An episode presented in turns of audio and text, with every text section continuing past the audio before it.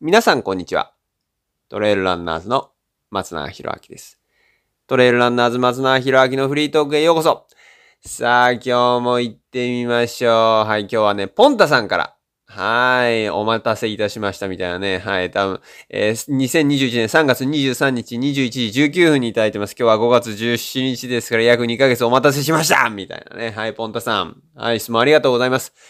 質問内容です。松永さん、いつもお世話になっております。あ、いえいえ、そんなこともないですけども。はい。去年、泡ヶ岳バーティカルキロメーターに選手参加したポンタです。ありがとうございます。2020年ですね。秋に開催されたやつですね。質問ですが、仕事休みになると山に走りに行きますが、登りが弱く、うんうん山に入ってゆっくり登りを走って少し平坦になるまでゆっくり走りますが、最初の坂を越えてから呼吸が少し苦しく、最初は思ったより前に進めず体が温まった頃にペースが上がります。あ、いいじゃないですか。ね。呼吸を乱すことなく、一定のペースで進むにはどういったトレーニングが良いですか？僕は家で踏み台昇降したり10キロのバーベルを持ってスクワットやランジをしています。おー、すごいね。トレーニングしてるね。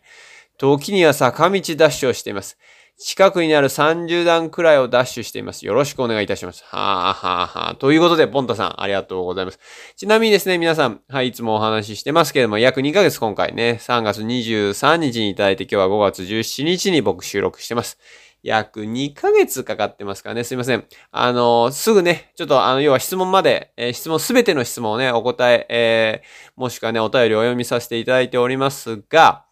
えー、まあ、時間かかるってことです。ですからね、あのーそこの辺をご了承いただいた上で、はい、質問をいただけたらなと思います。またですね、このポンタさんね、これポンタさんはとても、まあ、本名じゃないと思うけどね、ポンタって名、あの、ほにゃら鈴木ポンタとかあんま聞いたことないから、多分ね、まあ、あの、偽名というか、ペンネームというか、ラジオネームだと思います。はい。どんな名前でも結構ですかね。はい。こうやって自分でな、なんとかしたなんとかですって言ってくれればあれなんですけど、たまにね、あのトレーラーナーズカップ奈良とかこの前なんかも本当に、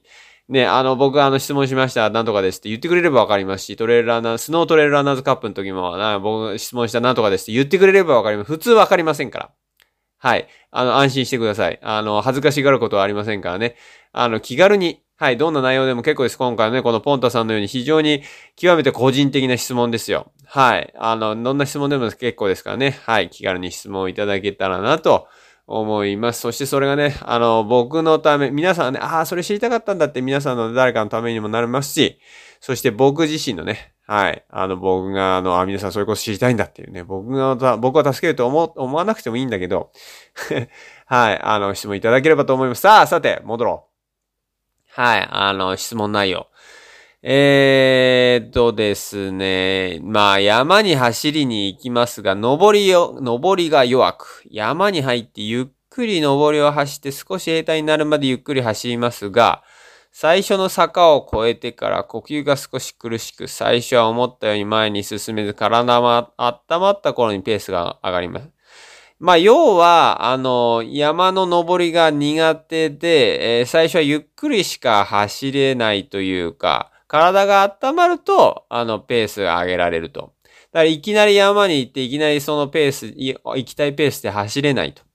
で、ですから、呼吸を乱すことなく、一定のペースで進むにはどういったトレーニングが良いですかって質問なんです。まあ、そもそもあれだよね、呼吸を乱すことなくって、呼吸を乱れてないっていうのはどれぐらいのことかちょっとよくわかんないんだけど。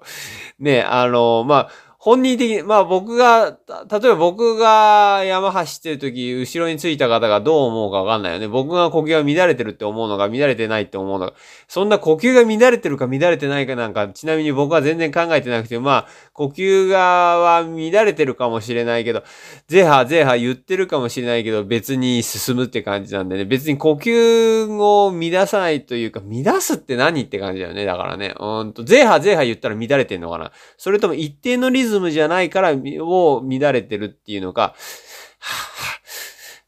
はぁってこうやって、こう、この呼吸が深くて大きいのをもう乱れてるっていうのが、ちょっとそれはわかんないね。はぁはぁって、これを乱れてるっていうのかな。はぁはまあ、これは確かにまあ乱れてるっていうかもしれないし、これじゃあ多分あの走れなくなるよね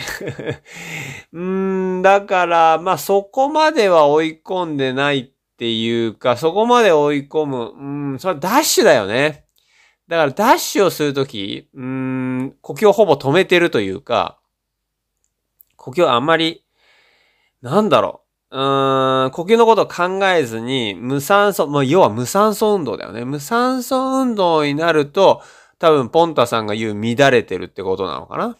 うん、だから、無酸素運動にならない、えー、有酸素運動で走れる範囲で、はははって、この、これが、は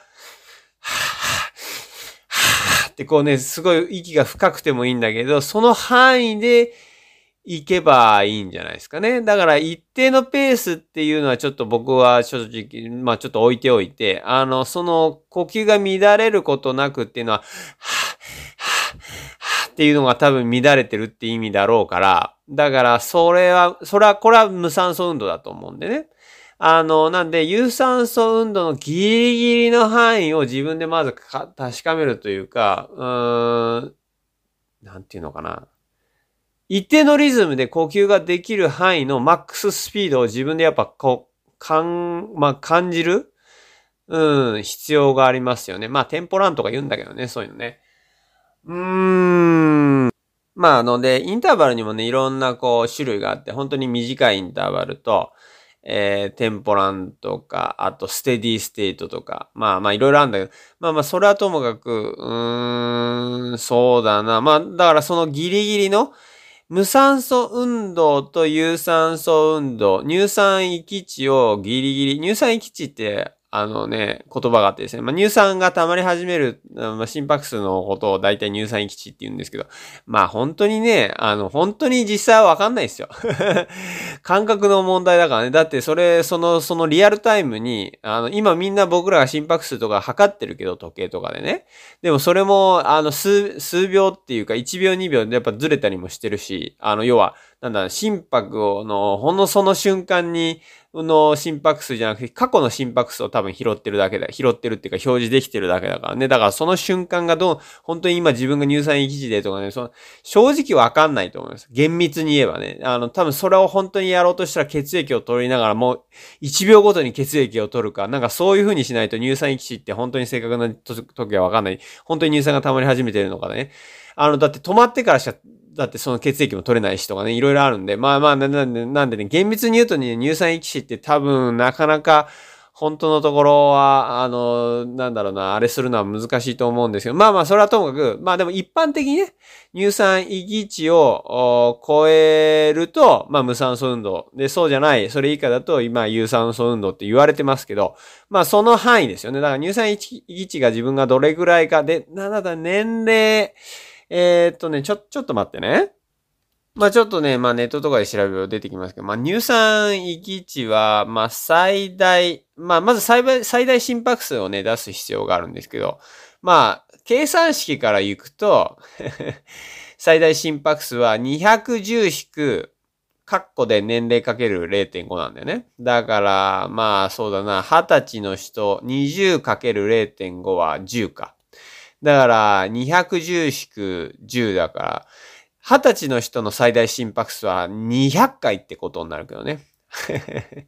はい。まあ、そう、まあ、それ計算式で言うとね。はい。実際は、あの、本当にね、自分で心拍数測って、いろんなダッシュとかして、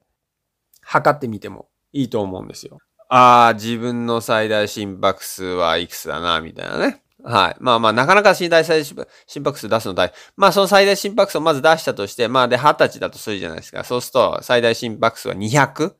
で、えー、この、これをもとに、えっ、ー、と、乳酸液腫を求めると、200引く平常の心拍数。平常の心拍数っていくつよみたいな。でもこれもまた難しいけどね。いいくつが、まあ僕大体平、平常いくつって取るかな。まあ安静時って言うんだったらまあまあ40ぐらいなのかな。まあまあ、じゃあ210、200-40でとか。で、かける0.6ぐらいをすると。で、で、さらに、えー、平常心拍数を足すみたいな、なんかまあそういう感じの式があるんですよ。だからまあそれでね、あの、出せばいいと思うんですよ。まあまあまあ、なんでそういう式あるんで、えー、まあ、それは多分ネットで調べてやっていただいた方がいいですよ。まあまあ、それ出すとするじゃないですか。まあでもそれもね、まあ、あくまで目安なんで、まあまあいいや。それはともかく。まあまあ、だからその最大心乳酸液値を出したとして、ねあの、まあ、細かい話に今なっちゃったけど、あんまりそういうの好きじゃないんでね。好きじゃないんでねっていうか、あの、あんまりあの、まあ、僕、ちょっとよくわかんないところがあるから、はい。あの、言われてるだけだからね。結局みんな違うと思うし、最大心拍数も、えー、乳酸液値もね。さっき言ったように、だって血取んないといけないしね。だってその瞬間に本当に出したかったら、あ、乳酸溜まってきてますね、とかね。でもそれもすっごい多分、あの、なんだ、睡眠とか、えっ、ー、と、前の日の疲れ具合とか、あと食事とか、あと、まあ、いろんな要素も絡むんでね。だからさ、乳酸液質だって多分毎日一緒じゃないし。ねだからもう、刻々、刻一刻と変わるんでね。だからもう非常に難しいところなんで、まあそういう意味ではね、あの、今無酸素運動だなとか、今有酸素運動だなって、その心拍数で出すのは非常に難しいと思うんで、やっぱね、呼吸で自分の感覚で出すといいんですが、まあまあちょっと話は戻して、呼吸を乱すことなく言うっていうのは、だからまあその前波、ははってた、は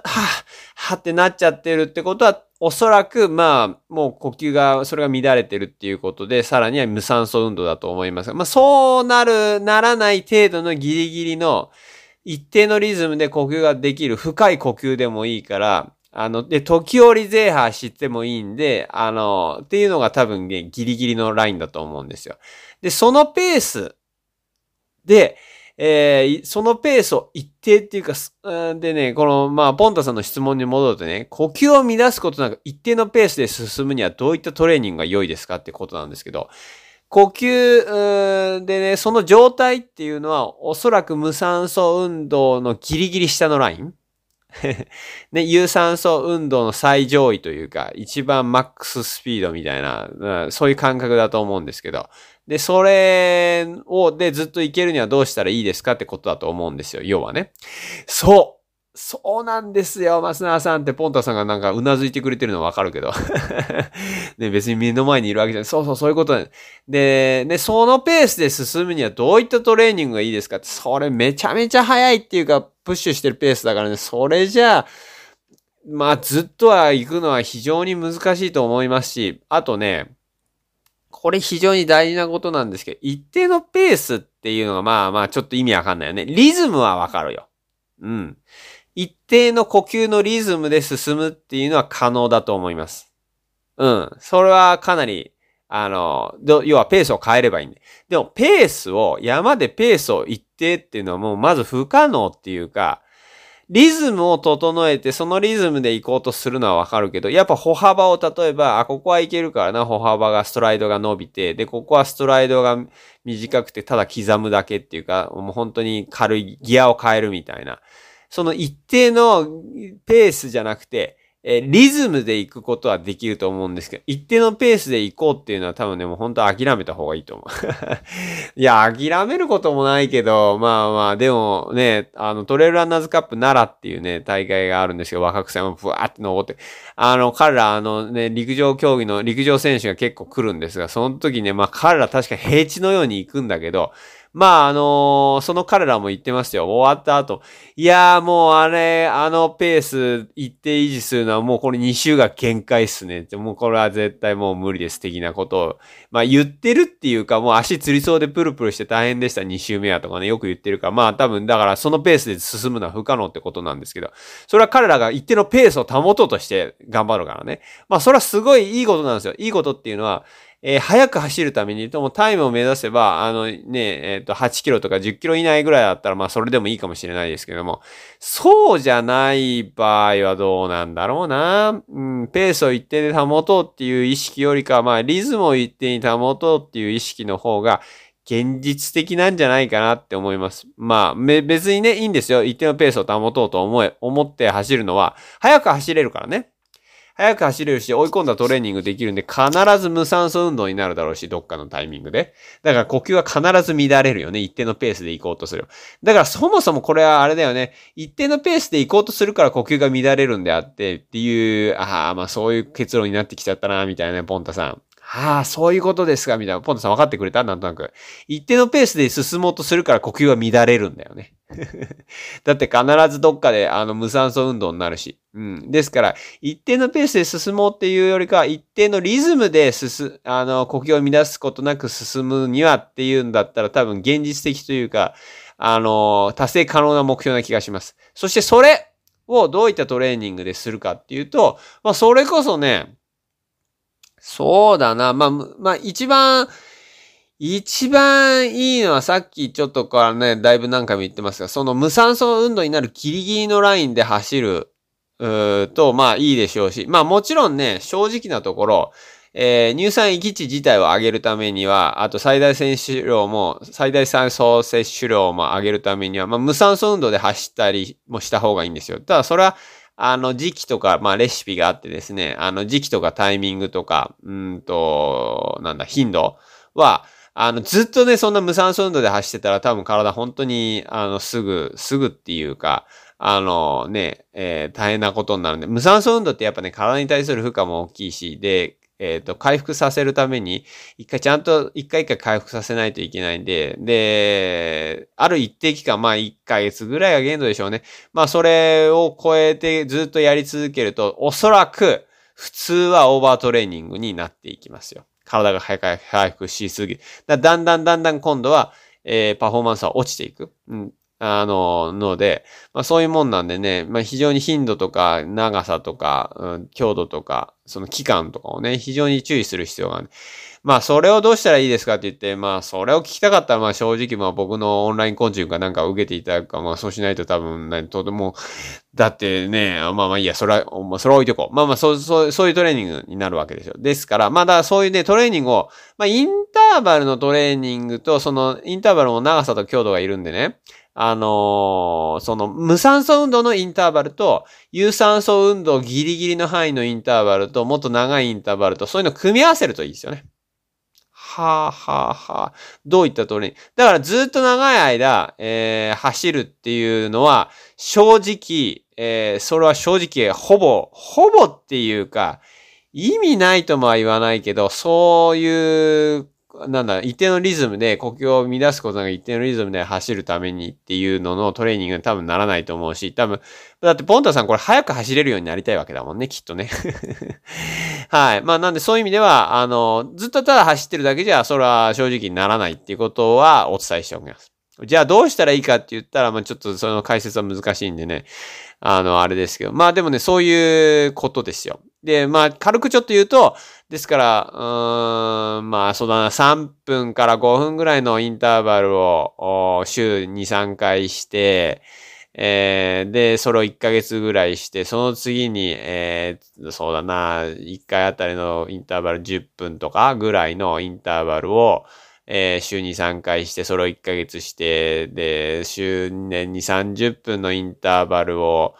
まあもう時には3、40分だけど、2、3回、週に3回、2回ぐらいかなして、それを月1ヶ月で、で、まあそういう感じで、こう、なんていうんですか、積み上げていくんですよ。で、えー、まあそういうふうにしていくと、あの、まあ確実にそれはトレーニング。ただだから一定のペースで走ってるだけよりも確実にまあパフォーマンスは上がっていくし、まあそれがなんて言うんでしょうね、こうレシピなので。まあ、で、まあ頻度とか長さとか、一回一回のそのインターバルの長さとかはもう1分の時もあれば3分の時もあるし、それを1分の時は8本とか3分の時は5本とか、まあね、だだいぶ違うんでね。あのー、本当で、まあまあそういうふうにやってきます。うん。や、そういうトレーニングするといいと思いますよ。大体ざっくりわかったかなはい。で、僕は、えー、家で踏み台昇降したいって、これポンタさんの話で僕のことじゃないよ。僕松永博明じゃなくて、ポンタ僕。はい。僕、ポンタは、えー、家で、僕、ポンタさんは家で踏み台昇降したい10キロのバーベルを持ってる。これ10キロのバーベルって1個10キロってことだから、両手で20キロ持ってスクワットやランジしてる。すごいね。結構な結構な強度ですよ。まあ、それや、で、まだ筋力が十分あると思います。で、時に坂道ダッシュをしています。近くにある30段くらいをダッシュしてますってこと。なんでね、いいトレーニングしてると思うんです。多分ね、これは、その、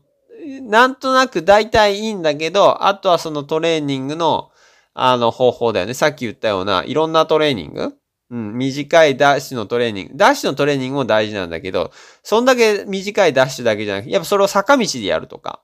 あの、坂道でやるっていうのは30段ぐらいのダッシュ、ダッシュじゃなくて、もう少しペースは遅くてもいいけど、それを長くやるとかね。うん、早いペースで。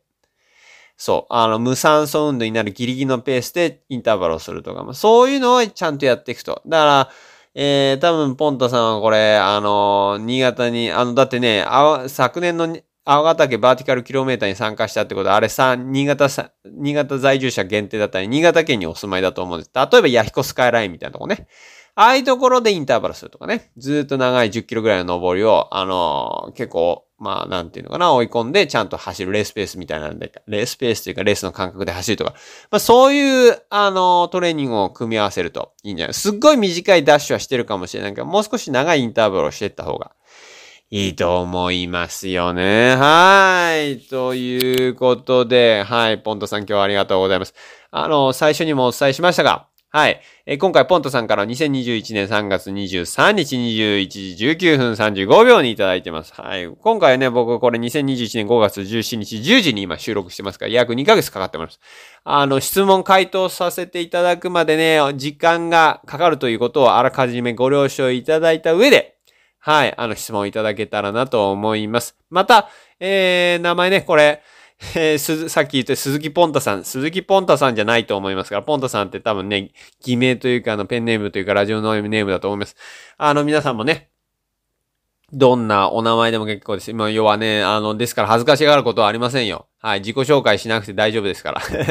はい、あのね、そうすればね、どこの誰だかわかりませんので、気軽に質問いただけると思います。また、あの、今回のね、このポンタさんのように、あの、極めて細かくね、あの、個人的にというか、こう、こう、こうで、こういうことしてるんですけど、こう、どうしたら強く、どうしてからいい、どういうトレーニングしたらいいですかみたいなね、非常に個人的なね、質問いただいて。でも、これ、ね、ああ、そうそう、僕もそ、そこの、それはそうなんですよ、みたいなね。多分共通することをね、思われてる方もいらっしゃると思う。ああ、しかも、ああ、それそうなんだ、ああ、そう、そうすればいいんだって多分ね、思ってる方もいらっしゃると思いますから。まあそういう意味ではね、非常に、あの、誰かのね、誰か一人はね、これ聞いてる誰か、あ、それすっげえよかったって、あの、ためになったって思う方いらっしゃると思う。それは何も、こんなね、何を隠そう、このポンタさんが質問してくださったからですからね。あの、ですから、皆さんが質問いただくと他の誰かのためになると思いますから、なることはあると思いますからね。はい、なる可能性がありますから。はい。そして何よりも僕、松永博明がね、あ、皆さんそういうこと知りたいんだってね。僕が皆さんのことをわかるし、はい。この番組はそうやって成り立ってますからね。ぜひともね、そうやって質問いただければと思います。また、はい、えー、松永博明のフリートークではね、絶賛 絶賛、えー、協賛募集してます。協賛募集してますって。あの、よくあるじゃん。あの、ラジオでさ。えー、あ、ラジオじゃなくてテレビでもいいか。この番組は、なんとかかんとかの提供でお送りしました。みたいなね。ああいうの言ってみたいよね、みたいな。